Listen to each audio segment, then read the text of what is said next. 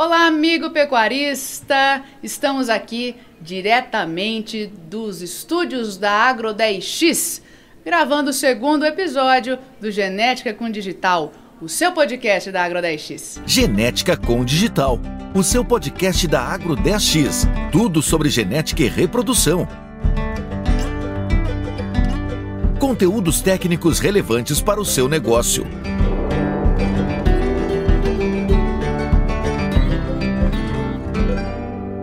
Sou a Nicole Tramonte, zootecnista, mestre em genética e melhoramento animal e estou diretora de contas-chave e inovação da Agro 10X. E hoje estou aqui junto com o doutor Fernando Vilela, nosso médico veterinário com mais de 30 anos de experiência no segmento de genética e reprodução, para falarmos sobre o trabalho do criatório que anda na velocidade da genética, o Rancho Boi Bravo, que nasceu da paixão do Guilherme Nascimento e da Fernanda Nascimento pela pecuária, pelo melhoramento genético. Guilherme, Fernanda, sejam bem-vindos. É um prazer tê-los aqui conosco, né, doutor Fernando? Sim, hoje é um dia muito especial né, para nós da Agro 10X, de ter um parceiro como o Guilherme, como a Fernanda aqui, junto com a gente, desde o começo né, da Agro 10X, isso é muito importante. Né? E, e conhecer melhor um pouquinho, né, eh, Guilherme, o trabalho de vocês, o que, que vocês, como que vocês fizeram para chegar de forma tão rápida, tão eficiente, uh, ao patamar que vocês estão hoje, já são referência nesse segmento de genética, viu? Mas sejam bem-vindos para a gente bater um papo aqui nesses próximos minutos aí, viu? Vou deixar as damas primeiro? Primeiro. Obrigado, doutor Fernando. Obrigado, Nicole. É um prazer para gente, né, estar tá aqui nesse segundo episódio. É, contar um pouco da história, contar um pouco do, do que a gente vem trabalhando, né? É, é muito gratificante a gente poder passar adiante tudo isso. Obrigado. Eu já fiquei com ciúme, eu tinha que ser o primeiro, tá? Eu já vou reivindicar aqui a, a, a, a pauta. Eu, eu queria ser o primeiro, viu? Já vou deixar registrado. Mas o primeiro foi só com a gente aqui de casa, você é o Ah, primeiro então. convidado. Ah, né? então tá, Aqui. tá perdoado, É, tá perdoado. tá sempre com a carta na manga, né? É, tá né? sempre. Ligeiro, né? Muito, A viu? velocidade é A tudo. velocidade. Brincadeiras à parte, né? Uma satisfação muito grande estar aqui com vocês. É, sempre inovando, né?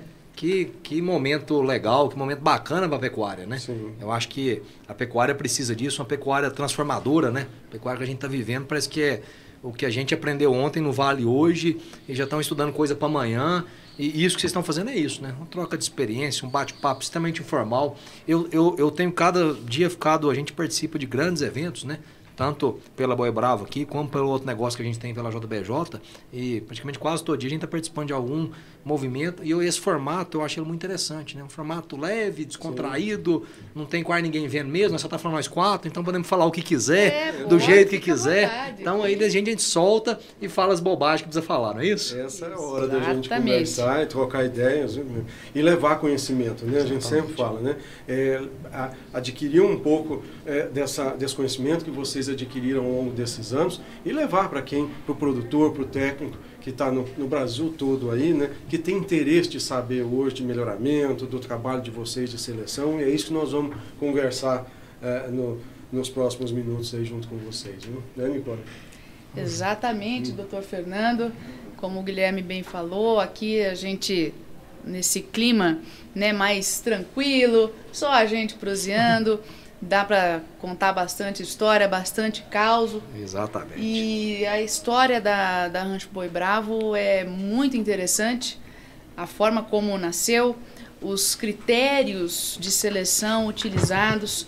É, eu acho que nossa contribuição para o mercado da pecuária, né, para a pecuária nacional, com a história de vocês, é muito grande. Não só porque vocês fazem um trabalho focado, né, para o amigo pecuarista ter maior lucratividade na- no seu negócio, mas também é, o amigo pecuarista que trabalha com produção de carne, né? Mas também para aquele amigo que quer fazer melhoramento, que quer fazer um gado de seleção, vocês são uma inspiração, porque rapidamente aconteceu, né? Vocês fizeram o dever de casa, na minha opinião, muito bem feito e andaram numa velocidade ligeira e hoje já estão colhendo frutos, fazendo leilões, é, oferecendo genética própria, enfim. Eu gostaria que vocês comentassem, né, falassem um pouco dessa história bonita aí de quase 15 anos de seleção. Primeiro, Nicole, é, o nosso negócio é a pecuária. Eu acho que quando você é, vive da pecuária, vive do dia a dia, é, nós estamos na terceira geração de pecuaristas. E nós não temos a terceira geração que nós sobrevivemos disso. Nós não temos outra fonte de renda, né? Nós não. Lá em casa, o que eu e a Fernanda é, oferecemos para os nossos meninos vem do gado, vem do boi, vem do agronegócio, vem do dia a dia. Nós não temos uma segunda fonte de renda. Então, nós temos que. É, é, muitas vezes eu fico conversando com algumas pessoas que usa fazenda, usa pecuária como atividade secundária, uhum. uma atividade de hobby. E aqui não. Aqui tem que ser um negócio rentável. Aí você fala, Guilherme, mas para que você está falando isso? Porque tem que ser um negócio rentável e duradouro. Né? Eu não posso fazer um negócio que eu estou fazendo para hoje e quem sabe amanhã acabou, o Guilherme. Não, não, tanto é que um do, quando a gente foi criar a marca da Boi Bravo, a gente colocou lá o começo nosso era credibilidade e desempenho. Nós estamos fazendo um negócio que começou com nossos avós. Meus avós viveram da pecuária, sustentaram, criaram minha mãe, meu pai na pecuária. Depois meu pai e minha mãe foram criados e veio para a gente. Lógico, nós não paramos num tempo. Não é aquela pecuária que meu avô tocava. Não é a pecuária que meu pai tocava e com certeza não vai ser a pecuária que meus filhos vão tocar. É, esse é o nosso grande dever, né? É pegar aquilo que foi feito com muito critério, muita honestidade, muito equilíbrio, me melhorando. E essa história recente da Boi Bravo foi isso. É, nós mexemos com Nelore é, desde 84, desde 1984, a minha idade. É, quando em 1984 meu pai resolveu mexer com Nelore. Antes, é, meu avô mexia com gado de corte, vacas de leite. Em 1984, não, também mexer com Nelore PO. E veio de 1984 até 2014, durante 30 anos, é, fazendo o Nelore de pista. Né? Um Nelore, é, esse Nelore nosso de pista, concorrendo às pistas de Uberaba, Esposebu, Espoinel, é, Mineira, a etapa goiana, correndo o Brasil inteiro por pista. E, e muitos perguntam, eu, e, e, ela foi uma base muito boa para mim. É, ela foi uma base muito boa para nós, porque Primeiro que é, é a paixão pelo gado, né? O gado de baia, a argola, participar de feiras, participar de exposição, você convive com os animais, é, é aquilo, aquilo, você domestica aquilo, vamos dizer, né? Aquilo fica um contato maior. E segundo, deu a noção do que é um Nelore, né? do que é a beleza, Exatamente. do que é o fenótipo, do que de fato é um Nelore. Porque eu, eu, brinco aí, de vez em quando eu vejo alguns animais aí que para mim não é Nelore, né? Criaram, estão criando uma, uma, segunda raça, né? Ele, ele não é um Nelore. É algo né? parecido. É algo parecido, né? Você não tem o chanfro do Nelore, não tem um cupim do Nelore, não tem o arqueamento do Nelore, não tem a costela do Nelore, não tem a carcaça do Nelore. Não estou falando bem ou mal, mas é, é para é mim é outro linha, bicho igual. Estão né? é, é, criando-se outro bicho. Né? Então, uhum. É, esses 30 anos de criação, de dois, 1984 a 2014, foi uma base muito boa para entender o que é o Nelore. Né? certeza. Né? E naquele processo, meu pai cansou e entregou a atividade, falou: vou entregar aqui, faça. A gente vinha no movimento, né? E, e eu costumo brincar, né, quando eu fiz uma viagem em 2017 é, é, subsidiada pela Select Sires nos Estados Unidos e essa viagem para mim ela foi ela foi primordial, é, porque ali a gente visitou as centrais e nós ficamos muito em contato tanto com o holandês, a Select Sires domina o mercado holandês, acho que americano e, e mundial, mundial, e também o Angus, né? Então nós tivemos um contato muito forte com o holandês, com leite, com Angus. E no primeiro momento eu falei, ah, mas o Select, você tá, sai aqui do Brasil, no interior do Brasil, você me traz aqui dos Estados Unidos para ver vaca de leite. O que, que você está querendo com. O que, que você está querendo com isso aqui? Eu estou querendo ver corte, eu quero ver angus, eu quero ver. Eu quero ver corte. Eu falo, não, mas você tem que entender que o leite, o melhoramento genético a, é, do leite está anos luz na frente do de corte. Olha onde que essa turma está. E naquele momento eu comecei a ver é, é, um descarte seletivo do embrião, né? é, um embrião ali na vaca. Eles coletavam a genômica ali do embrião, o DNA, mandavam para o laboratório, não, esse aqui, a genômica dele não está nos critérios que a gente quer. O melhoramento aborta. da raça holandesa é a Fórmula 1 do melhoramento Fórmula 1, genético, né? Exatamente. exa- Então, eu- quando eu vi aquilo ali, eu falei, gente, mas não está atrasado demais. É, Aqui no Brasil tem que. A vaca boa é aquela que tem 20 anos de idade, que já pariu não sei quantas vezes. Eu, eu falei, nossa senhora, tá tudo errado nós estamos fazendo no Brasil. E na época, quando a gente estava nessa viagem, eu falei, não, é, você, Guilherme, tem grandes projetos já no Nelore avançados. Você tem que conhe- conhecer um Dr. Luciano da Matinha. Você tem que conhecer um Argeu, que até então era uma genética aditiva. É, você tem que conhecer é, alguns profissionais que estão pensando no Nelore daqui a 10, 15, 20, 30 anos. E imediatamente eu já voltei dos Estados Unidos, cheguei aqui no Brasil, falei, vamos dar uma volta aqui e, e conhecer Deve essa ter turma. chegado daquele jeito, né, Fernanda? Que a gente Chegou conhece, com né? Com a cabeça turbilhão. turbilhando. Nossa Exatamente. Cheguei burbilhando, pousei em Goiânia, eu falei, já rumei para o lado de Campo Grande. No Campo Grande já marchei ali para genética aditiva, voltei ali para Uberaba, fui na, na, na, na Matinha, eh, passei na, na Viraí, conheci, fiquei ali uns 30 dias dando volta, andando para cá, anda para lá, conhece com um, conversa com o outro, vai nas centrais, discute, monta um projeto, fala, ó, nós precisamos liquidar esse trem de pista, é, vamos fazer um leilão, liquido isso aqui e vamos comprar o que tem de melhor nesse rebanho, o que tem mais jovem. E assim fizemos, fizemos um leilão ali, liquidamos essa parte nossa de pista e começamos o projeto nosso desse gado de avaliação. E, como, e tinha vários jeitos de começar, né, doutor Fernando? Como você começa um projeto? Compra vaca cara, compra vaca barata e faz o rebanho, é, compra um gado cara limpo e vai melhorando. Como começar, né? Depende da velocidade que a gente quer andar, né? Exatamente. Aí você matou a chamada. Eu falei, é, eu, eu quero começar do jeito certo, que todo mundo quer começar do jeito certo, mas eu quero começar o mais rápido possível. Eu quero, num prazo, no máximo em quatro anos, tendo um leilão de 200 touros anuais e tendo um leilão de fêmea na maior feira do Brasil. Eu pus isso já como fim. Eu falei, deixa eu começar de trás para frente. O plano é audacioso, É, né? Correr atrás, né? Va- Vamos começar de trás para frente, porque fica mais fácil. Nós... Então, para nós chegarmos nisso aqui, é, qual que é o jeito? Você tem que encurtar ciclo. É, eu comecei no primeiro passo adquirindo é, bezerras, é, novilhas, animais de ciclo mais jovens. E fui, a gente já bateu um papo aqui antes, fui assertivo em umas ou nem todas, porque essa está certo, o mercado está crescendo, nem todo mundo ah, vende o que tem de melhor. Na verdade, Dificilmente, é, né? Eu tô comprando. é, eu costumo dizer que quando eu entrei comprando, lá em 2015, 16, 17, eu, eu comprei a cabeceira tudo, do né? Rifugo, né? eu tava achando que eu tava comprando a cabeceira, mas mal sabia que era o Rifugo da turma ali, ó. Essa vaca aqui já tem uma melhor, então não quero. Essa aqui falhou um ano, não quero. Essa aqui no seu, essa aqui o leite dela não tá tão bom, não quero. E eu achando ali empolgadíssimo, nossa, tô comprando a cabeceira, cabeceira, tô nada, né? Comprando a cabeceira do que o mercado tinha disponibilizado era a cabeceira, mas nada mais do que era o refugo que a turma, os, os grandes selecionadores, já naquele, aqueles animais não completavam mais o rebanho deles. Eram bons animais, mas estavam aci- a- acima da média é, e me entregaram. Então, aí uma hora eu estralei, eu tive uma visita também, outra pessoa que me ajudou muito foi o, o Sino, da Agropecuária, o Sininho. E quando eu conheci o projeto do Sino também, eu acho que eu conheci o projeto dele em 2018, é, eu também identifiquei muito. Né? Eu acho que hoje, se a gente falar em encurtamento de ciclo, talvez ninguém faz tão bem feito e tão com muito confiança do que a Sino, né? É, Com certeza. é, ele pegar uma bezerra, você aspira bezerras, depois você emprenha ela e vende. Você não fica nem com produto, assim vai, assim vai, assim vai. É, você colocando as mesmas gerações para terem a progênie. Então é, não tem nada mais rápido que isso, né? E aí na hora que eu estava lá no Sino, o Sino falou, não, Guilherme, inclusive um dos nossos negócios é vender embrião.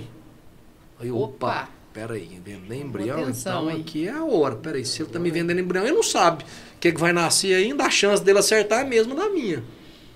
Aí eu falei, pois bem, é, me, me explica isso aí como é que é. Ele falou, não, tem uns pacotes assim, tal, tal, tal, tal.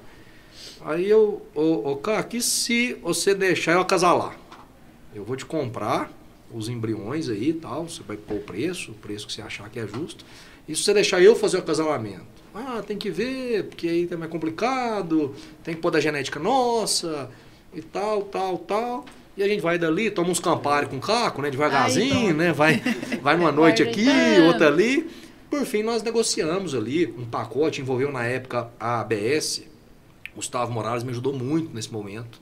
Aí é um boiadeiro, é, cabeceira. boiadeiro, gente de primeira, até aproveitar aqui. A gente vai lembrando vários nomes aqui ao Vários longo, nomes. que contribuíram de uma forma ou outra e a gente tem que agradecer essas pessoas que, no momento, essa hora que a gente vê o companheiro, né? Sim. Porque E eu começando. né, da- do, do trabalho de vocês, Exatamente. né? Eu, eu começando, o Gustavo podia muito bem, mas o que, que o Guilherme está querendo aqui? Ele foi lá, entendeu a história que eu estava querendo contar e falou, não, Guilherme, então ele ajudou, porque na época os embriões da Sino tinha que se passar, não sei se ainda tem, mas na época tinha que passar 100% pela comercialização eh, da ABS, né? Eles tinham uma parceria, hoje eu confesso que não sei como é que tá, mas em 2018 assim o era. Tinha que passar tudo pela, a- pela ABS. E aí, nesse momento, o Gustavo me ajudou muito. Eu falei, Guilherme, então faz o seguinte, eu- eu- você tem que usar touros eh, da ABS. Mas eu vou abrir para você, escolhe aqui, vamos ajeitar, e assim foi. Na fome ali nós compramos um pacote de mil embriões. Então, na época, para 2018, era um número astronômico, né? Até para mim mesmo, eu nem tinha receptora para estudo. Mas eu falei, ah, vou comprar, depois nós vemos o que nós faz, né? Primeiro compra, põe dentro de casa, O depois B eu não é tinha nem perto. Né? certo, né? Exatamente. Justamente. Eu falei, deixa eu comprar esse embrião aqui. E, e assim foi, acasalando, rodando, pau, pau. Nasceu essa geração, né? Dois anos depois, 2020, nasceu essa primeira geração dos embriões é, sino. Aí, junto com o sino, veio matinha. Ele abriu mais. Os mil, assim, grande parte era sino, mas já tinha sino, tinha matinha. Se não me falha a memória, tinha um pouco de Vera Cruz. Tinha, acho que umas cinco genéticas, mas eu vou falar que 80% era sino ou era, era, era Matinha. matinha. E 2020 nasceu essa produção. Aí foi o grande pulo da Boi Bravo. Né? 2020, nós, nós fizemos um leilão em 2018, como projetado, um leilão pequeno, regional. Fizemos um leilão em 2019 um pouquinho maior, regional. Aí 2020 dá o boom, né? Porque quando a gente pula, olha para você ter ideia do que aconteceu em 2020. A gente faz três touros de central. Então, um rebanho que não era Senhora. conhecido, com esses acasalamentos, a gente faz três touros de centrais nas já. três principais Ah, centrais. sim. Nós fizemos o equilíbrio na alta genética, fizemos o enlevo na BS Pack Plan e fizemos o estupim na Select Sires. Fizemos três, tudo a letra E da Boi Bravo, num primeiro ano. Fizemos É, nosso leilão. Velocidade é tudo, moçada. Velocidade Velocidade é tudo. E fizemos nosso primeiro leilão de 200 touros, 200 touros, DECA 1 nos três programas de avaliação, 100% genotipado. Em 2020 foi o leilão, foi o terceiro leilão de maior média do Brasil de touros. Nós fizemos um leilão para a época, 22 mil reais de média. Para a época, estava se vendendo touro de 12, 13 mil reais. Então, para você ver, nós começamos com muita força. E no- isso possibilitou abrir o leque para nós podermos encaixar em 2021 o primeiro leilão de fêmea na feira que a gente queria da Expogenética. A pessoa falou, opa, mas quem que é essa boi bravo? Vendendo 200 touros nesse padrão aqui, top 01, top 2, top 3, Já pesando pensou, já 700 quilos. chega no fazendo mercado torre de com essa central, oferta, com essa oferta, central e... Chama atenção. Chamou né? atenção Ah, quando eu fui conversar com a, com a programa, o Paulo Horto, outra pessoa também, a gente vai falando nome, que eu acho que também enxergou aquele momento, né? Ele, ele teve Ele o- quase não é visionário, é, né? Teve o, o timbre, né? Falei, ah, Guilherme, peraí, nós vamos, vamos pra feira aqui, vamos abrir a vitrine. Então fomos pra vitrine e logo em 2021 já fizemos o leilão de maior média da Expogenética, né? Então você pega Boi Bravo, faz no primeiro leilão de grandes touros em 2020, a, o média. terceiro maior média de touros do Brasil. Faz em 2021 o leilão de fêmea da maior feira genética do Brasil com a maior média, 147 mil reais de média foi aquele leilão de fêmeas nosso. Tá Então, doido. a gente, é, em pouco tempo, a gente atalha. Eu estou contando a história assim, talvez atropelando um Não, tanto de mas coisa, mas só para a gente contar desde 1984 Pra entender como que- até 2022, onde nós estamos hoje, esse processo. E assim, para quem está nos assistindo, acompanhando, se você perguntar para mim, é, não tem nada nessa sequência, né? Eu acho, Guilherme, se você tivesse que começar tudo de novo hoje, primeiro eu ia no embrião, segundo eu ia na bezerra, terceiro eu ia na primípara, depois eu ia na secundípara, depois, quem sabe, eu na multípara. Porque você vai encurtando, né? É, e, e outra, é onde o, quem está te vendendo pôs menos a mão, manipulou menos o produto, né? O embrião, ele manipulou pouquinho, quase nada, não tem como eu manipular, nem eu sei que eu vou nascer. O embrião que eu estou vendendo para Nicole pode ser o torto central que podia estar nascendo em casa. Não- como é que eu vou saber? Não tem como manipular esse produto, né? É, A bezerra manipula também muito pouco, né? A bezerrinha está com 8, que 10 você meses. consegue, né? É, então você manipulou pouco ela, você nem desafiou ela ainda, né? Então eu acho que esses dois diamantes dentro do, da pirâmide, se eu pudesse começar tudo de novo, São fundamentais hoje, né? Para começar um, um rebanho. um rebanho. Ah, Guilherme, mas você não compraria vaca? Eu compraria demais, mas o problema é que as vacas, com esse pacote que não foi manipulado, é muito caro, né? O valor agregado dela. Quantos embriões você não compra com a.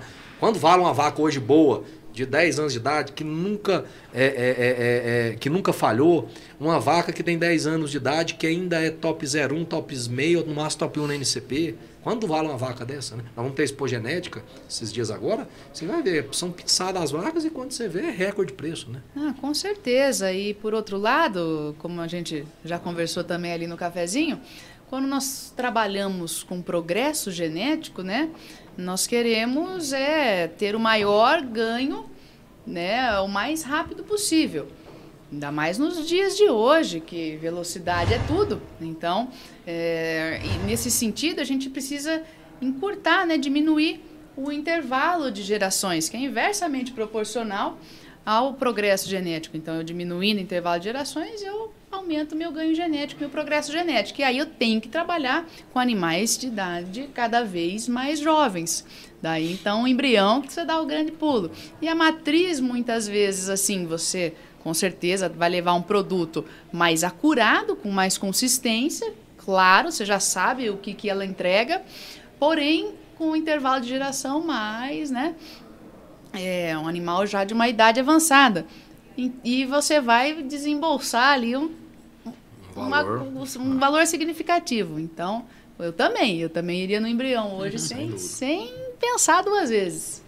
Guilherme, o cliente hoje está muito bem informado, né? Quando ele vai adquirir um, uma genética, seja através do embrião, do sêmen, tudo, ele, ele sabe, ele conhece muito bem. Isso coloca uma pressão muito grande no fornecedor de genética, né? Para cada dia colocar animais melhores, é, mais bem avaliados, né?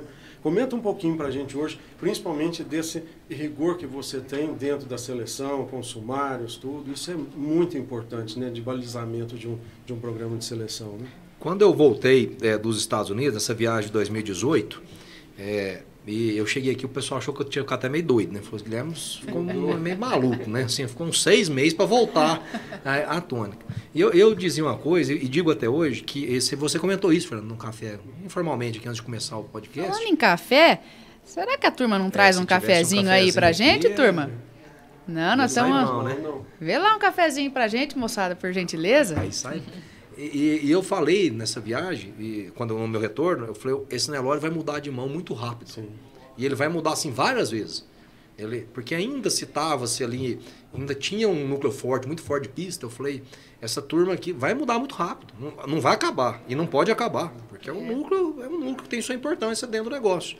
Mas é, é, logo depois vai vir um, um pessoal de avaliação, esse pessoal de avaliação foi pioneiro, vai ficar, mas vai vir uma turminha logo aqui que vai vir muito rápido. Por quê? Por conta disso. Porque é, veio os programas muito forte. É, vamos falar especificamente. Olha, tem Opa, mesmo, gente. Eu achei que era piada. É... Achei que era uma pegadinha, é verdade. Nada, aqui olha. é organizado. Que isso, hein? E a lá mineiro, né? Pão de queijo. Não, tá Coisa boa. Nas Minas né? Gerais. Já pensou?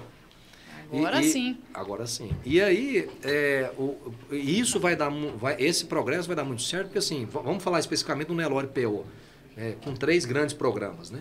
Independente do qual programa que siga, a Boi Bravo segue os três. Você me desculpa. Mas é, você tem um programa é, com os dados muito fortes na mão. E a gente vendo cada dia é, a assertividade muito maior. Muito maior. Né? Facilita, é, muito, facilita né, para a gente fazer os acasalamentos, direcionar, direcionar dirigir. O número, não tem como você esconder muita coisa mais. Não. Antigamente você escondia uma, ah, essa vaca pariu, é, ela tem 10 anos, pariu 7 vezes. Ninguém sabia, porque o dado era seu ali, a BCZ travado. Você, se o cara contasse para você que pariu 7 vezes ou 4 ou 5, você tinha que ir muito mais na confiança comprando a vaca para depois ver o que, que acontece. Hoje não, hoje vem a vaca ali, ela não precisa nem ter isso, não. Pelas DEP você consegue saber se ela falha, se ela não falha, se ela é boa, se ela não é. 2018, é, é, é, eu sempre retorno 2018, para mim ele foi um ano marcante, e, porque também eu, nesses 30 dias de viagem, quando eu voltei, eu voltei e visitei Geneplus, fui em Uberaba no PMGZ, fui em Ribeirão Preto na NCP. E aproximei muito da NCP. Não tenho falando que A é melhor que B, mas a proximidade, a afinidade fez com que é, a Boi Brava ficasse um pouco mais próximo da NCP, do professor é, Raizildo, Fernando, da Angélica. São pessoas que ajudaram a gente muito no conceito nosso.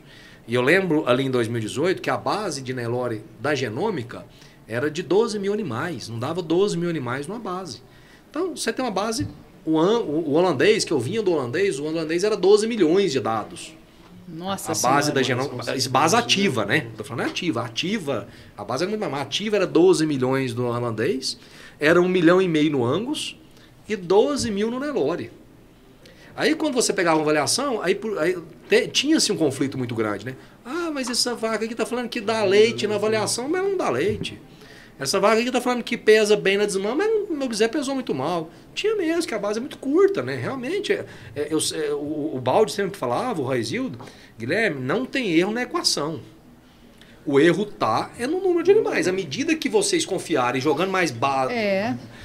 É, é um números para né? base. Né, é, o Angus faz também o holandês. Imagina a basezinha do holandês no começo. No começo lá, Era furada. Agora tem 12 milhões, a assertividade é 90%. Você pode abortar uma vaca porque você sabe que o embrião dela não vai ser o que você quer. Ou você pode deixar a vaca parir porque provavelmente 90% aquele número vai transformar em realidade.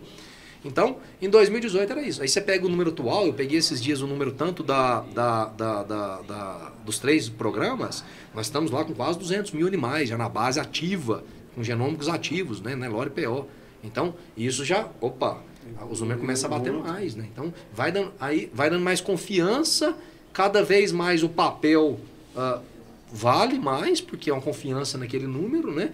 E, e cada vez mais aquele produtor que tem vontade de começar, tem um critério certo e tem um fim, vai crescer, né? Ele, ele tem mais informação. Ele tem mais informação é na mão. É mais fácil como... dele decidir, né? Você, pega um leilão hoje, vamos, vamos voltar na história, estamos voltando e vamos começar de novo a mexer com o Nelore. Vamos começar do zero hoje. É, os, a, os, leilões aí, você pega qualquer leilão desse de grande marca, tem os três avaliações abertas, né? com genômica. Muito transparente. Muito né? transparente. Então, muito é. E hoje, acreditando, é diferente do 2018 que eu entrei. Olha que nós estamos falando de quatro anos só. Quatro anos. Quatro muito anos não fazia-se genômica, porque era caríssimo. Era Quem fazia genômica? Era uma doadora muito valiosa, um torto central.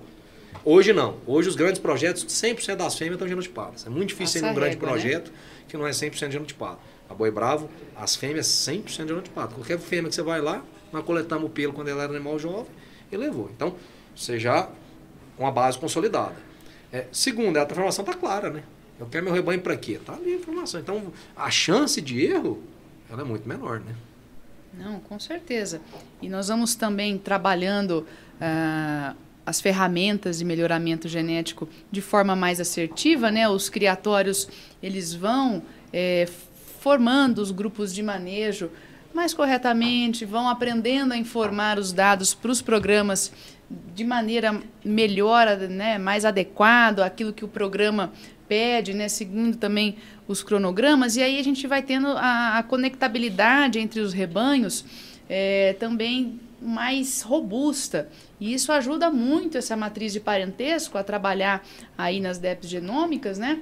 Então a gente vai errando menos, junto com as avaliações é, genéticas tradicionais, as genômicas é, os criatórios têm as suas avaliações intra-rebanho, né? Então, são N informações que a gente vai juntando uh, com o fenótipo ainda. Uh, hoje em dia não está muito difícil você ser assertivo na seleção dos animais, né? E falando em critérios de seleção, é, a gente conversou há pouco aí sobre os leilões, sobre as ofertas, né? do Rancho Boi Bravo, e a gente viu que a turma é caprichosa mesmo, né, Muito, né, doutor Fernando? Então, além das avaliações genéticas, trabalhando com genômica, Guilherme, eu sei que você tem o, o pezinho da pista ali, eh, que eu também tenho. Eh, a gente gosta do bicho bonito também, né? Além das avaliações genéticas, a gente preza muito o fenótipo dos animais, não só a beleza pela beleza, pela estética, mas a beleza funcional do gado, né? A Rancho Boi Bravo tem essa, essa marca forte. Eu, eu há um tempo atrás eu li um livro do Steve Jobs. Assim que ele faleceu, eu, eu li o livro dele. E ele tem um, um, Não sei se você já tiver a oportunidade de ler um pouco sobre a história dele. Ele tinha um negócio muito interessante que ele fala que as pontas se unem. Ela vai andando solta na vida, mas uma hora ela une de novo. Aí, e sempre um, uma etapa da vida a gente acha que ela pode ser mais inútil do mundo, mas, mas chega uma hora algum... você fala lá, aquele momento lá, ele foi um aprendizado para agora, né? E uma vez eu, eu vi uma roda de conversa, um pecuarista falando que o maior problema da, do PO foi a pista. E o pisteiro falando que o maior problema do Nelore é a, a avaliação. E eu tive, eu falo isso todo dia, eu tive a grata sorte de participar durante 30 anos da pista. Porque a pista, ela, ela ensinou. Fundamental. Ela, ela, fundamental ensinou a ver um animal bonito, um animal equilibrado. O, o, animal, ele vem numa manga, eu sei se ele tem algum efeito do aprumo, se ele tem uma costela mais fina, se ele tem uma anca arqueada, se ele tem um chanfro torto. Pura demais. É, né? Então, você é, é, é, inerente, né? Você não precisa nem ver. Aquilo parece que já passa e você já, é. já cola. E a pista ensinou a olhar a genealogia, né? É, olhar a base. A pista olha muito isso. Quem que é mãe, quem que é pai, quem que é... Então, Guilherme, mas você usa os boi de pista? Não, nunca usei na avaliação. Mas eu olho que lá atrás, quão é importante você ter um provador no sangue o quão é importante você ter um pônei, um ricket, um quark. É, tanto que esses bois é, é, é são sólidos, né? Quando você olha a, a, ali, você vai ver ali, você pega uma, uma genealogia do animal, e a gente está falando aqui em comprar o embrião e comprar uma bezerra, o que, que você tem que confiar? Você tem que confiar nos números e na genealogia. Você não tem mais nada para confiar. Não tem o que fazer. Não tem o que fazer, porque o embrião não nasceu, você não viu o bicho. A bezerrinha, Exatamente. muitas vezes, ela vai se transformar. Porque a bezerra ela é um jeito hoje, tudo indica que ela vai continuar. Mas daqui dois anos é outro animal. O animal que mais transforma é uma bezerra, né? Então ela pode mudar tudo, né? É, depende do nível nutricional, sanitário que você der para ela, a, a, ela vai mudar o seu fenótipo, né? Então, como é que você vai é, escolher isso e com o embrião fazer três torres central, com o embrião você fazer recorde na expogenética? É acreditar na base. Então, peraí, eu estou comprando uma mãe aqui, qual que é a base dela? Não, mas esse boi aqui, o avô, nunca vi falar, não conheço. Uai. O bisavô, não sei. Não, pode até. Mas agora não, esse aqui, o pai é tal, tal. A gente tem muito isso, né, na cidade interior, né? Fulano de tal tem pedigree, né? O pai dele é o, é o, dono da venda tal, que é o dono da não sei o quê, que, e é mais ou menos por aí, né? Gera, não, vamos, né? esse menino é bom, esse menino é. é família boa, o pai dele é da venda, do supermercado, da pastelaria. Então tem muito isso, né? Mais ou menos. E é. a gente tem que seguir na mesma, na mesma linha aí no gado, né? Exatamente. E, de fato, Guilherme, a pista é uma grande escola, né? A gente falou aí da raça holandesa, é, se a Fórmula 1 do melhoramento genético de todas as raças, corte leite, né? E a, a Fórmula 1 do Nelore, aqui no Brasil, foi a pista. Todas as tecnologias que hoje a gente utiliza no Nelore de produção, nasceu na pista. Então, transferência de embrião começou onde? Na pista. É, tudo começou é, nos primórdios aí de seleção do gado. O que, que a gente tinha? A gente tinha balança e olho. Então, nasceu na pista aí os programas de melhoramento genético, vamos falar assim, a grosso modo também, né? É, a gente tem que, sim, dar o devido valor a esse trabalho da pista e vocês tiveram a, a sorte de nascer né, com esse olho, a gente, né, chega o gado no curral, que nem você falou, é, o olho já vai vendo, passa aquele raio-x, aí a gente olha Isso. o papel, né? E falando de papel, quais são os critérios, né? É, quais são as principais DEPs que a Rancho Boi Bravo hoje prioriza na hora de fazer os acasalamentos, na hora de selecionar um touro de central? Como que vocês aí ponderam, então, além do fenótipo e as, as DEPs, dentro das DEPs, quais são os principais critérios de seleção do Rancho Boi Bravo? É, a gente escolhe alguns critérios que compõem é, a característica do nosso intra-rebanho, né? Então, assim, é, a gente não escolhe o touro, e eu sou um crítico ferrenho, levo alguma... e sou criticado por isso, porque eu, para mim, não podia ter esse índice geral, né? Eu acho que o MGTE, o IABCZ, o IQG, nós tínhamos que parar com isso, porque eu acho que isso é um desserviço para a raça, né? É, ah, mas tem um papel comercial, ele é muito bom para quem não entende, para o leigo. É, é tudo bem, é, você vai acudir um pouco, É, eu entendo que na hora de vender no leilão é muito mais fácil você falar que ele é top 01 do que ele é top isso. O leilão é muito Exato. dinâmico, eu entendo isso tudo. Mas você começa a levar. Quem ponderou esse índice? Né? É, foi através do olho dele. Esse índice é uma somatória de várias DEPs, com as ponderações que criam um índice. E esse índice, o seu projeto pode ser bom, para o meu pode não ser.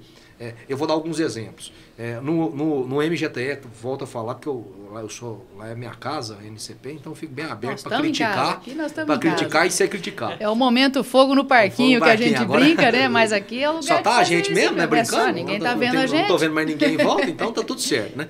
É, se sair daqui foi um dos seis três que contou, né? É, É, e eu falo que é mentira, que eu não falo nada. falar. Não, mentiroso. E, e, e você pega o MGT, a, a maior ponderação é para crescimento.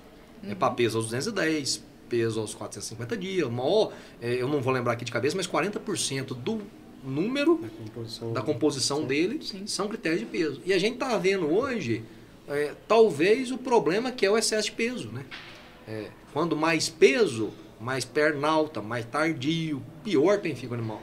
Eu, eu mesmo tenho evitado é, a escolha de sêmens de animais é, top 01, top meio para peso. Eu tenho preferido o animal top 5, top 8, top 15, porque é um animal geralmente um pouquinho mais costeludo, mais no chão. A gente observa que É. esses animais extremados demais para cadeia de peso são animais muito altos, muito levantados, esquilho feio, são É, animais quando você seleciona para peso e sem nenhum outro critério que vai segurar o frame, é muito perigoso você é, aumentar o tamanho da sua vacada, né? Exatamente. O problema não é nem tanto o touro, né, o macho, mas a vacada que fica no rebanho fica uma vacada mais alta. E essa vaca mais alta e, consequentemente, mais pesada, o grande problema é a energia de mantença, né? Para ela ficar ali, geralmente ela vai comer mais. Pra E- desmamar o mesmo bezerro, O mesmo bezerro. Então, uma vaca de 700 quilos. Um mundo velho de vaca, um vacão. Fala, ô vacão, coisa chique, né? Bonito de ver. É lindo. Porém, ela não vai desmamar aí um bezerro de mais de 300 quilos, vamos falar assim. E uma vaquinha ali de, com seus 400, 450 quilos, ela desmama um bezerro de 300 quilos, né? E aí? É, a relação peso de vaca e peso de bezerro é o que paga a conta, assim. Então, nesse sentido, concordo plenamente É, com você. eu- eu- extremadas para peso Eu- sem manter o frame. demais, Nicole, isso que você falou. Eu tive nas centrais é, há uns 90 dias atrás. Tive em três centrais diferentes. Não é uma central A, B ou C. É, é o rumo que está aí no Nelore, que tem hora que também a gente preocupa com algumas coisas. Nós andamos aqui, esse dia eu fui numa central lá, mundo velho de touro, eu nem lembro quantos touros eu vi lá. Gastei dois dias, nunca vi isso na minha vida.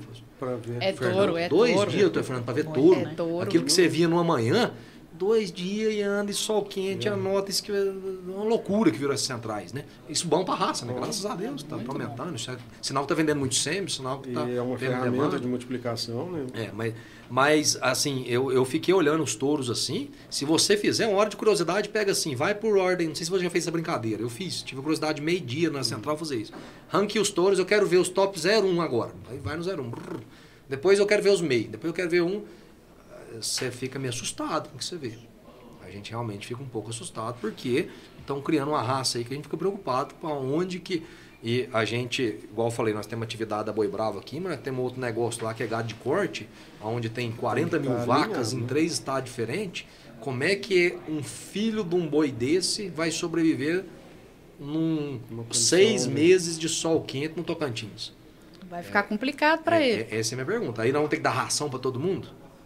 Não sei. Talvez pode ser o caminho, mas não sei, né? Temos que Hoje em dia, não- É, o nosso sistema de produção é a base de gramíneas tropicais, né? Então, baixo valor nutricional. A gente tem que pensar nesse animal ideal para o sistema de produção, né, Guilherme? Então, a gente está falando de peso. Outra característica que me preocupa muito é: ah, o Nelore não tem leite, não tem leite. Puseram isso que o Nelore não tem leite. De fato, não tem. Aí, de repente, agora todo boi tem que ter 6 litros de leite, 6 litros e meio. Só esse que é o bom, né? Isso É. preocupa, né? E ser esse- bom, e tem e que ser 0,1 para leite Zero pra também. leite. Aí eu volto nas 40 mil vacas no rebanho de corte nosso. A gente começa a observar as vacas leiteiras, é, ela é um problema tão grande no gado de corte como a sem leite. É, por incrível que pareça, o Guilherme tá ficando maluco, vaca de leite, eu via no jornal, não sei aonde, que o bom é ter leite, né? falando que as vacas de leite no gado de corte. É, que a vaca de leite, ela vai desmamar um bezerro pesado, só que dificilmente ela vai emprenhar. A chance, é, volto no sistema de gramínea, no sistema nosso, uma vaca que dá ali seu excesso de leite, ela vai dar leite para o bezerro, o bezerro vai desmamar lá com seus 250, 260 quilos normalmente. Só que você vai dar 3 ATF para ela, não vai dar conta. Ela não vai dar conta de emprenhar. Então, assim, é, vai se criando essas culturas. Eu estou contando essa porção de história aqui, porque não, a gente é tem que intercalar no gado de corte com produção, Sim. porque eu acho que está tudo muito linkado. Com certeza. É, tudo isso que nós estamos fazendo, tudo que a Boi Brava está fazendo é para vender sêmen e pouco de corte, né? Porque o cliente meu costuma brincar isso todo dia, Nicole. E, e, talvez é um diferencial da Boi Bravo. Eu não enxergo nenhum nelorista, nenhum melhorista como concorrente. Porque eu, eu não estou fazendo sêmen para vender para Matinha, para Genética Aditiva, para Agronova, para Naviraí. Eu estou fazendo um touro sêmen para vender o, o João, o Zé, o Mané, o Chico, o né? Francisco lá na ponta. Eu não tô. Eles vão comprar um pouco de sêmen, um trocar genética com o outro e tudo certo. Mas o nosso negócio, o que dá volume, o que dá. O, o, é o, gado de corte, né? Isso. Rebanho comercial. O que dá economia de escala é o gado de corte, né? Esse é o objetivo nosso. Nós temos que melhorar o rebanho de corte. Nós estamos fazendo isso tudo para quê? Para melhorar o rebanho de corte. Qual que é o fim meu? É vender touros melhoradores. É quem sabe daqui a pouco, e é o que nós estamos tentando fazer, trazer cada dia mais para o mercado é, produtores de cara limpa comprar essa genética nossa. Compra uma, duas, três bezerras, leva lá, multiplica. Esse negócio da FIF está ficando hoje muito um acesso muito forte, muito grande. Cara daqui a pouco tem 200 vacas, tem 5 bezerras, pior daqui a pouco tem um cadão. Democratizou muito. Você vai democratizando né? aquilo. Bastante, o maior cliente hoje da Boi Bravo é isso. São, quem compra a fêmea da Boi Bravo geralmente é o produtor de cara limpa. Isso é muito benéfico para o nosso país, né? para o nosso Brasil, que hoje nós somos aí o maior exportador de carne bovina do mundo. Então, se os pecuaristas né, que estão na pontinha da pirâmide estiverem alinhados com esse pensamento do Rancho Boi Bravo, olha o tanto de crescimento, né? Que nós temos um potencial enorme de aumentar a produtividade com a área que a pecuária já ocupa, sem abrir mais um hectare de, de pastagem, né? Nós podemos aí, é, quase que, não sei o número exato, mas aumentar demais a nossa produtividade simplesmente pela multiplicação dessa genética superior, que é o trabalho que vocês estão fazendo, né? Então, de fato, aí contribuindo muito é, nesse sentido para a pecuária, né? Só fazendo esse adendo para não perder esse gancho aí, que é um isso, trabalho bonito nesse sentido. Para você ter ideia, é, nós estamos fazendo isso no rebanho de corte. Melhoramento genético, fibra, Guilherme, isso é loucura, uai, porque é, um embrião, quanto custa o um embrião? Quando e o Balde ajudou a gente num estudo e a gente pegou ali num quadrante, doutor Fernando, e colocamos lá as vacas do primeiro quadrante, são as vacas superiores, as 25% vacas superiores, no segundo quadrante as 25% do segundo grupo, no terceiro as 25 inferiores e as, no quarto quadrante as piores vacas. Classificamos de acordo Sim. com o peso a desmama para esses três quadrantes. E pegamos e falamos assim, beleza, então tá essas vacas aqui. Agora vamos pegar os bezerros que nasceu dela. Fizemos esse trabalho em 30 mil bezerros. Não é um Nzinho pequenininho, é não. Bezerro, é bezerro para poder fazer. Distribuímos esses bezerros. Quem são filhos da vaca do quadrante 1, 2, 3 e 4? Presa desmama. Quando nós pegamos, jogamos do primeiro quadrante. A do primeiro quadrante versus o quarto, que são os antagônicos, são as 25 melhores versus as 25 piores do grupo, esses bezerros, no mesmo grupo contemporâneo, no mesmo mês de nascimento, da mesma idade, é, tudo é, é, é, é ambientalmente mesmo, do mesmo ambiente, ela desmamou 52 quilos a mais. Você tá doido. Aí você pega um quilo de bezerro hoje, sei lá, 12 reais, 12 13, reais. eu não sei quanto é o quilo de bezerro, mas vamos botar aí 12 reais, é 600 reais a mais.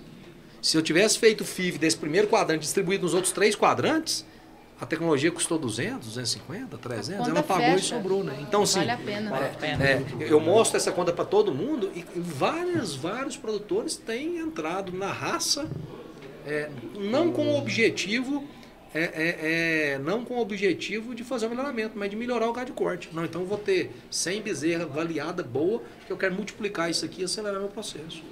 Outra ponta boa que tem um mercado crescido muito, essas bezerras PO para projetos de carne. Eu tive uma reunião segunda-feira, uma longa reunião, é, justamente com isso. Por que não pegar essas bezerras com área de olho de lombo bom, acabamento bom, pegar o semi de angus, os melhores angus para de olho de lombo, fazer esse meio sangue e ele não ser tão bom como um 3 quartos, um 7 oitavo, uma raça pura, fazer uma carne tropical. Que a gente sabe que aqui no Goiás, o nosso Brasil Central, nós vamos ter dificuldade do 3 quartos, da raça pura, que não vai dar muito certo. Mesmo clima, doenças, enfim.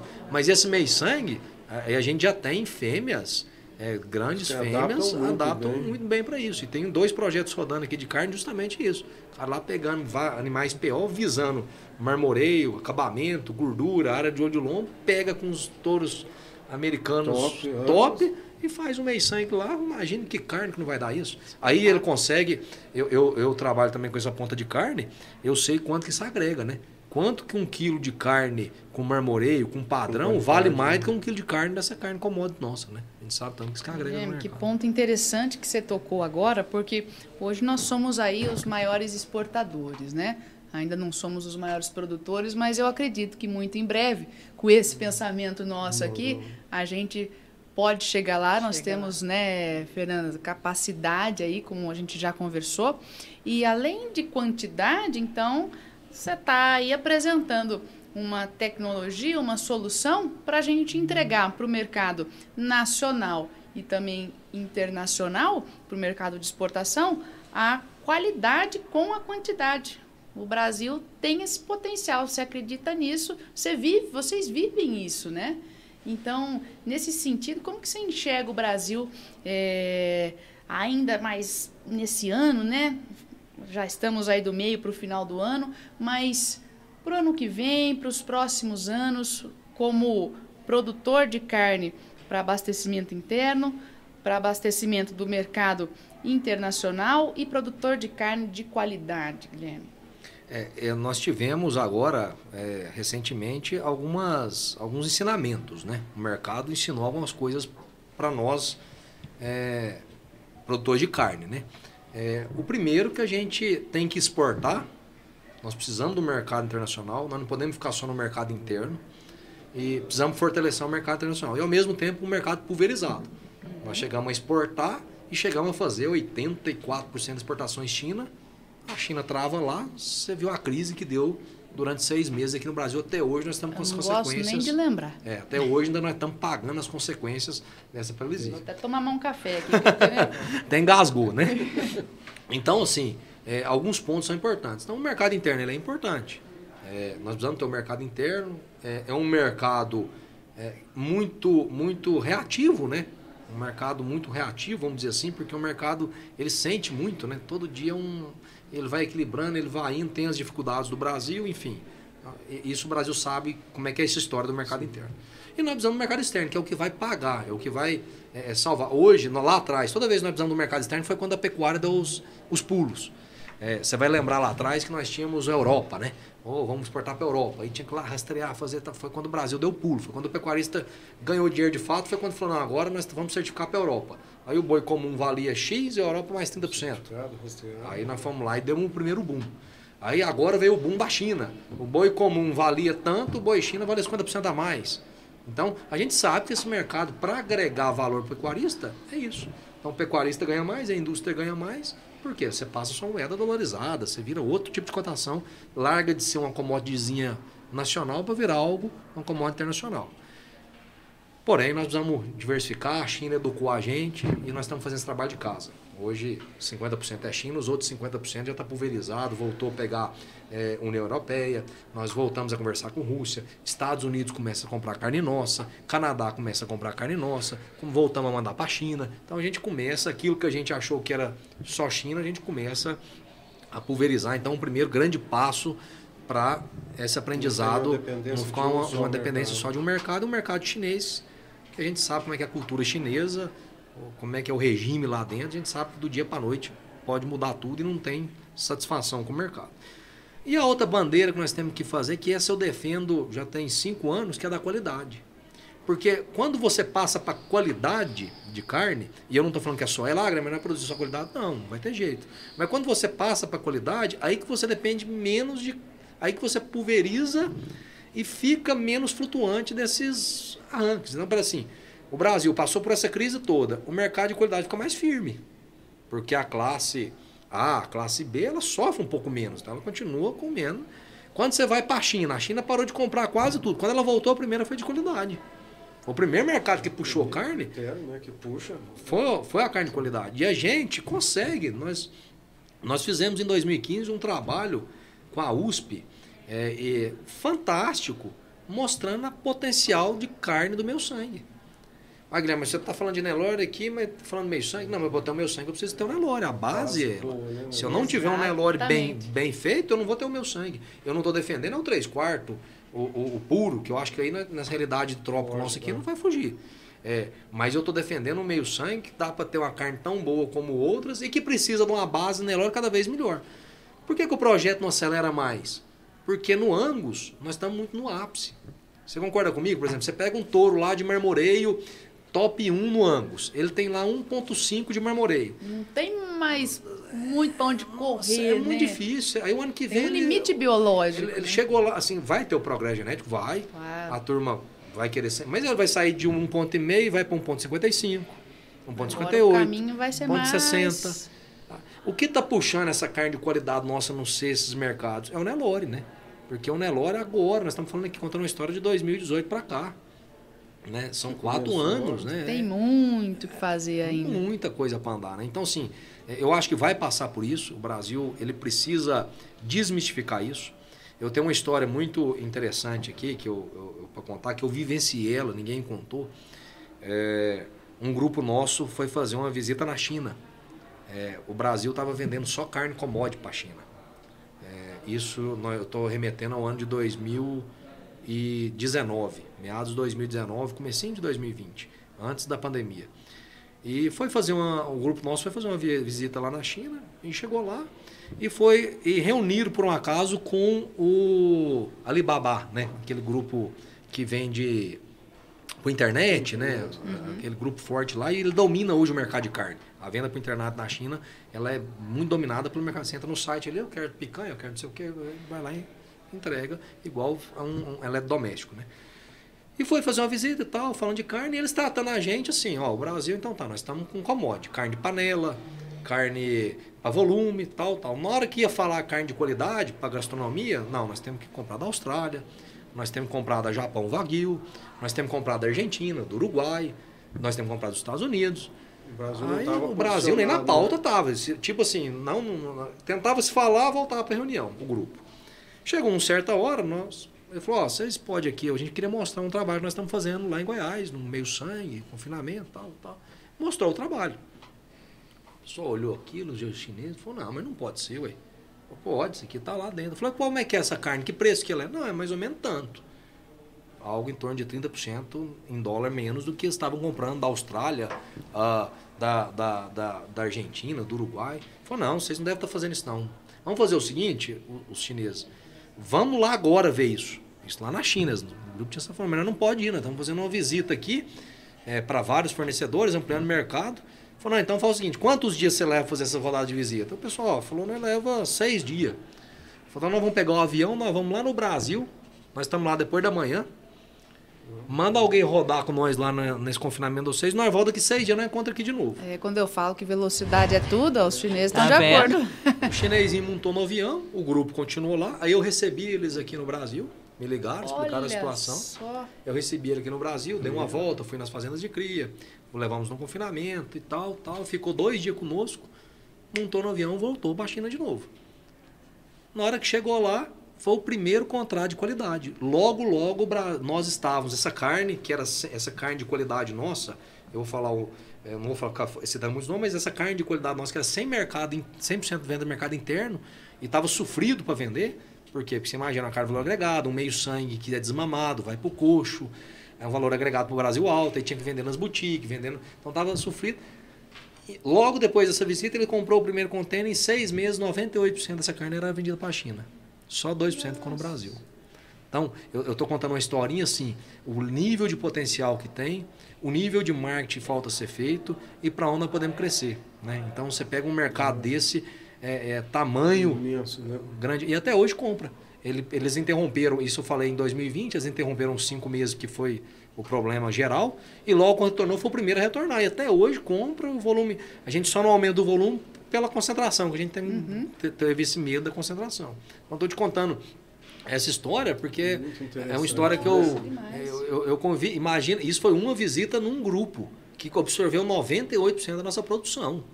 Uma produção de 60 mil animais abatidos por ano. 5 mil animais abatidos por mês, mil animais abatidos por semana. Então, para você ver, é, é, imagina se nós fizéssemos um trabalho desse é, é, é, é em não várias pontas. Não né? país com essa capacidade que nós temos, né? Não, não tem. Essa flexibilidade, capacidade. Primeiro, um chinês para fazer uma visita dessa do dia para noite, se fosse um americano, não, calma aí, eu não posso te receber, tem que ser isso, tem que ser aquilo. A gente já sabe, não, vem cá, recebe, ajeita. Ah, eu queria, eu não gostei dessa caixa. É, tem como você levar já a caixa com a nossa marca da, da Libap? Tem, 100%. Manda aqui, como é que você quer o rótulo, como é que você quer que encaixe ela, encaixa e, e, e outra pauta, só para matar essa questão, que eu acredito muito, Nicole, e eu estou debruçado nessa pauta, já deve ter uns 60 dias, fazendo intensivas reuniões, é, é a pauta é, ambiental. Essa pauta é, não adianta, eu mesmo tinha uma resistência. Se você falasse 60 dias atrás para mim, pauta ambiental com o Guilherme, ah, isso é coisa para gringo ver, isso é negro querendo conversar fiado contra o nosso país, isso aqui é, pode até ser que seja mesmo. Eu até acho que seja mesmo, muita, muito folclore em cima disso, mas nós vamos ter que cuidar dessa pauta. Com certeza. É, essa pauta ambiental, esse selo, esse desmatamento. Você pega a maior empresa hoje de carne no Brasil e a maior do mundo, que é a JBS, fez um acordo é, mundial, que é o Net Zero, até 2042. Então, ela tem um acordo que todo ano ela tem que diminuir, ela tem um compromisso. Esse ano eu não posso fazer isso. isso aí, por exemplo, ela está no ano, o ano de 2022, ele é o ano que ela não pode comprar nenhum boi de uma fazenda que teve qualquer passivo, qualquer história, histórico de problema trabalhista, ambiental é, ou de coisa. Não pode. Hoje, por exemplo, o Fernando tem uma fazenda no Tocantins. Ele recebeu uma multa lá atrás porque derrubou um piqui. Uma árvore de piqui. Mas tem lá o gravame que você derrubou essa árvore. Aí tá Infelizmente, tá você não, não pode mais. Olha tá para você ver o nível que já chegou, tá? E, e, e, vai piorando. Cada ano eles começou leve. Aí, aí você pega, isso está no primeiro grau. A partir de 2023, ela vai jogar para segundo grau. O que, que é segundo grau? Eu sou o confinador Guilherme. Hoje, o que, que eu posso fazer? Eu posso comprar do Fernando, que derrubou um pé de piqui, eu compro o boi dele. Aí eu vou lá, confino e mato. E o Guilherme não tem gravame nenhum. Tudo certo, eu vou matar, ela vai pegar. A partir do ano que vem eu já não posso, que ela vai checar a segunda origem minha. Hum, o Guilherme fez aí, negócio com o Fernando? Fez. Tava ruim, parece piorou. É.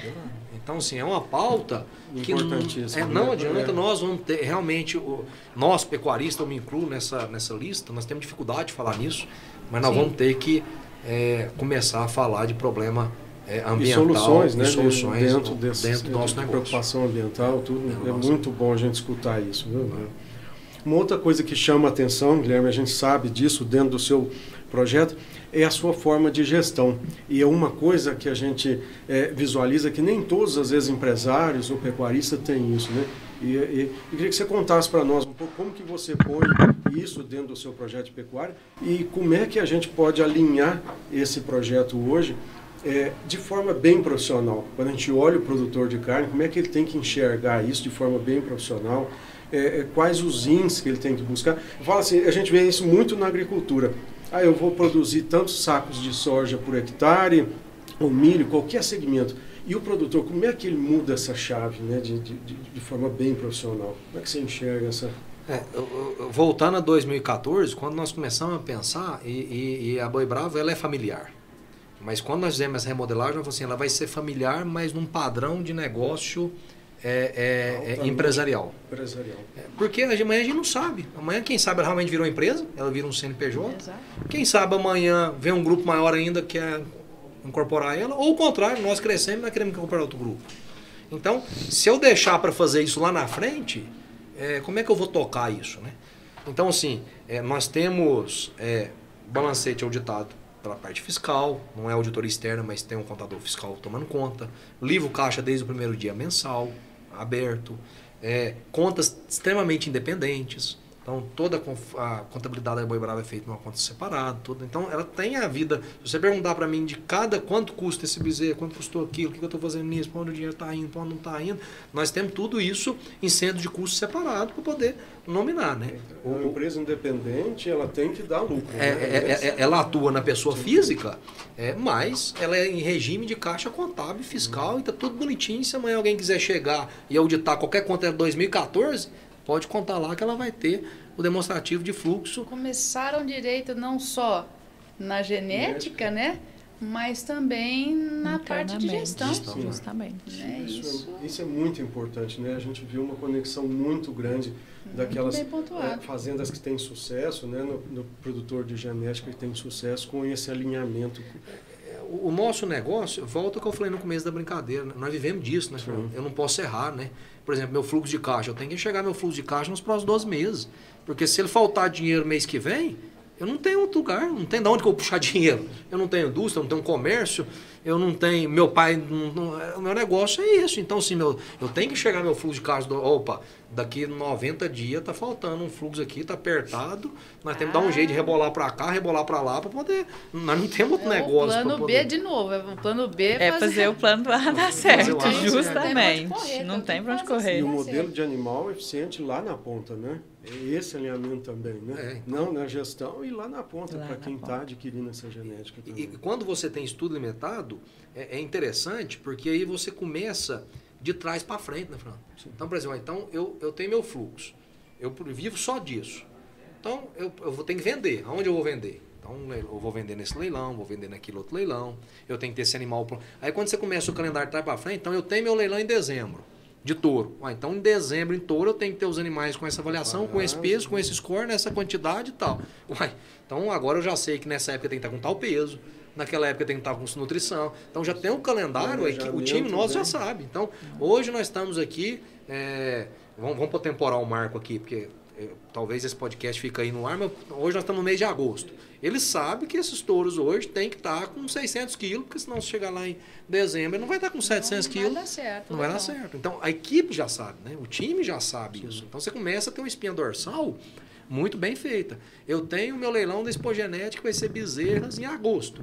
Eu sei que lá na desmama dela em março e abril, ela tem que estar com tal peso, porque senão ela não vai estar com tal. Então, é, começa a virar uma engrenagem, né? Ela começa a virar, eu costumo brincar que ele é uma linha de produção. O bezerro desmamou, já vai para isso, aqui vai para aquilo, aqui vai para aquilo, vai para aquilo, vai pra... Então você vai virando uma escala de produção e vai rodando.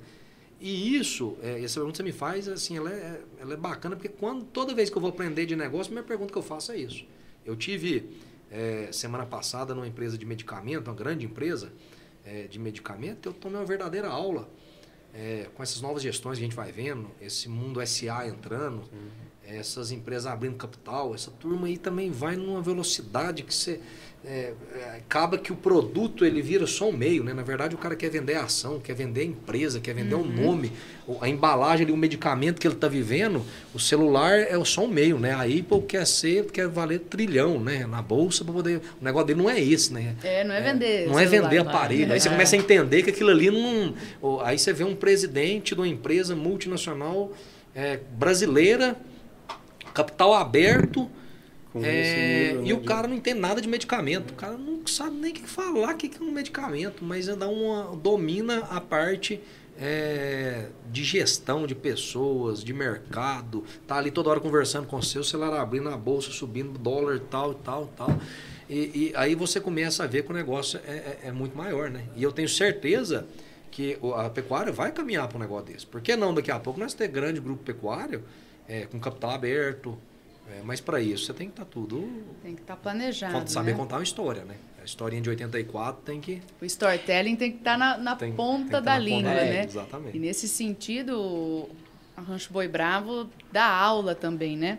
Então, tanto da porteira para dentro, né, doutor Fernando? Eu enxergo que aí é, tem objetivos de seleção, critérios de seleção muito bem definidos, um storytelling na ponta da língua, mas da porteira para fora, a empresa já nasceu também com toda a estratégia é, montada, né? É claro que vamos aperfeiçoando, né? A cada ano melhorando tanto a genética quanto o modelo de gestão, quanto as estratégias de, de marketing, publicidade, propaganda, de comercialização. Claro, as coisas vão acontecendo, novas tecnologias vão surgindo, é, porém já nasceu bem estruturada, já, já nasceu sabendo de onde veio, onde estava e aonde queria chegar. E então eu vejo o Rancho Boi Bravo como um, um projeto é, diferenciado que já nasceu com um propósito, Sim. né? E esse propósito teve uma escola importante, que é a pista, é, e vive hoje é, olhando para o mercado interno, olhando como auxiliar os pecuaristas a terem maior lucratividade, é, não só com quantidade, mas em qualidade, respeitando questões socioambientais e olhando também para o mercado externo aí como uma fatia de, de oportunidades gigantescas para o nosso país. Que o agro é o que move a gente, o que nos manteve esses anos de pandemia firmes. Né? Hoje a gente olha para os países aqui, na, aos, os nossos países vizinhos, nós estamos muito bem, graças a Deus e graças ao agro. Né? Então, nesse sentido, eu gostaria de parabenizar vocês pela coragem, pela velocidade, né? que hoje vocês fornecem material genético uh, para todas as escalas, né, doutor Fernando, de, de adoção de tecnologia no melhoramento genético. Então, fornece touro, fornece sêmen, fornece fêmea e fornece embrião também. E dão aula aí de, de gestão é, para o mercado. Então, nesse sentido, parabéns, né, Guilherme? Parabéns, Fernanda, que nessa parte da gestão, garra firme aí com a turma, né? E aqui, ó, aqui não, né? Eu tenho certeza que deve, deve ser, não deve ser nada fácil a parte de gestão. Eu acho que no melhoramento genético é difícil, mas ainda é gostoso, né? A parte da gestão é já mais complicada. Então, nesse sentido, parabéns. Nós vamos ficando por aqui. Infelizmente, o tempo é, é um pouco curto, né? A prosa tá boa e eu queria ouvir mais umas 10 histórias dessas sua aí. Doutor Fernando. O tempo passa rápido, né? Ah. Se for, eu, eu só, para complementar aqui, falar para fechar minha parte aqui, que senão se deixar eu fico o dia inteiro, Muito sabia, né?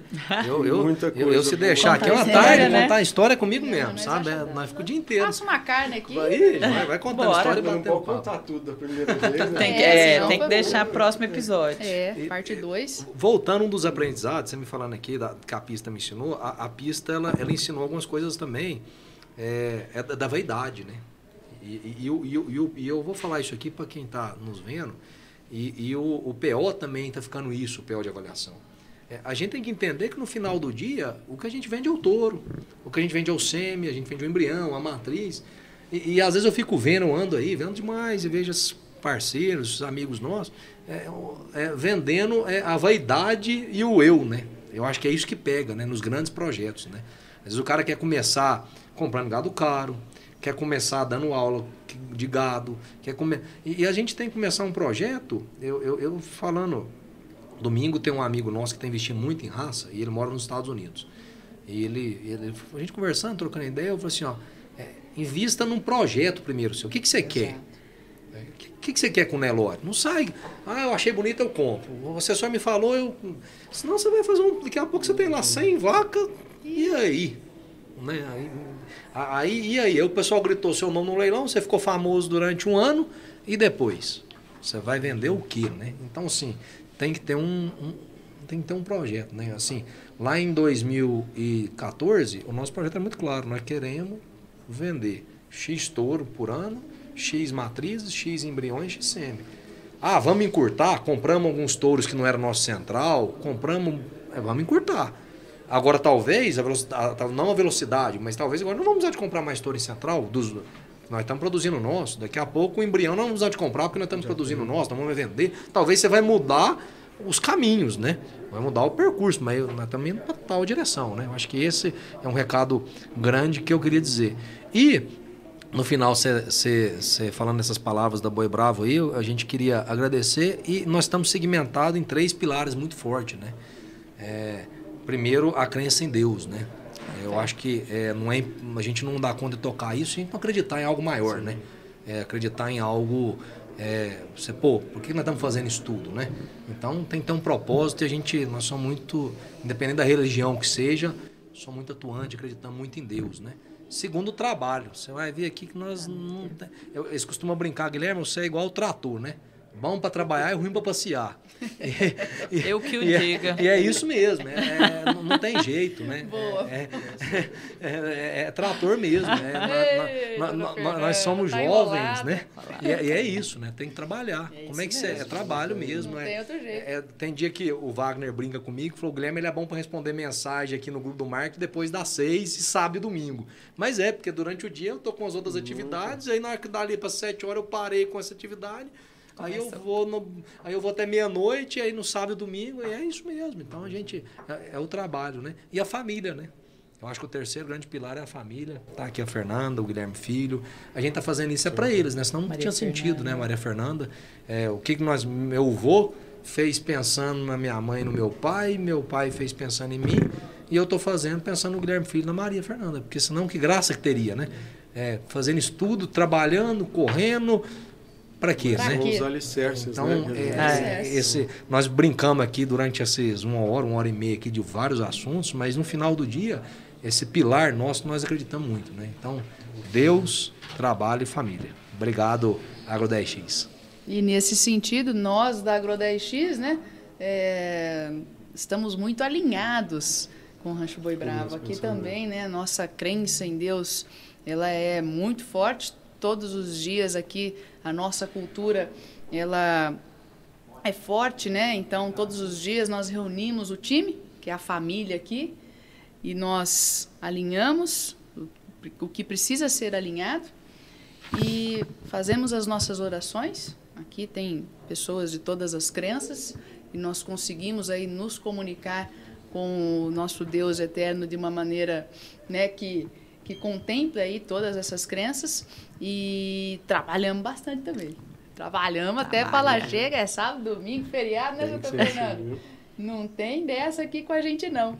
E, mais uma vez, né, o é, tempo é curto. Que, eu falo que lá em casa a família e o trabalho se misturam. É mistura, né? é, anda tudo é, não, junto, tem, não, não tem muita diferença. Não tem para onde fugir, não tem para onde fugir. Exatamente. E se a família não, não, não, se envolve, a coisa fica sem sentido mais mesmo, difícil, né? Então aqui nós também estamos em casa, vocês são da família Agro 10X, praticamente nascemos aí juntos. Família, né? Então nós somos uma família e é por isso que vocês foram os primeiros convidados a sentar nessa mesa aqui. Eu espero que Obrigada. seja a primeira vez de muitas. Obrigado. Tá? A casa de vocês, aqui vocês têm a chave da porteira, vocês abrem a geladeira, pode pegar os danoninhos, senta no sofá, pode pôr o pé no sofá, assar um pão de queijo, assa pão de queijo, passa um café para um nós. Café. Aqui vocês estão em casa, não preciso nem falar, né, doutor Fernando? Com certeza. Obrigado. Eu acho que o mais importante disso é, é, compartilhar esse conhecimento, né? Levar esse conhecimento, Guilherme, que você compartilhou com a gente aqui nessas, é, nesse tempo e passar essas informações para frente. Eu acho que esse é um grande desafio nosso também, além de produzir tudo, é levar essa informação com qualidade, viu? Tá? Mais uma vez, obrigado e parabéns viu, pelo obrigado. trabalho de vocês. Obrigado. Com certeza, doutor Fernando. Aqui, esse podcast, acho que ficou muito rico nós abordamos aí não só genética, mas mercado, gestão, é, sustentabilidade e vai cumprir com certeza com o propósito da Agro 10X, que é digitalizar aí o, o mercado, né? pecuário como um todo, principalmente os segmentos de genética e reprodução. E nós vamos ficando por aqui. Gostaria de agradecer mais uma vez os nossos convidados e a nossa audiência. Encerramos o segundo episódio do Genética com Digital, o seu podcast da Agro 10X, e nos vemos aí no próximo episódio, que em breve vai estar na sua tela. Até lá!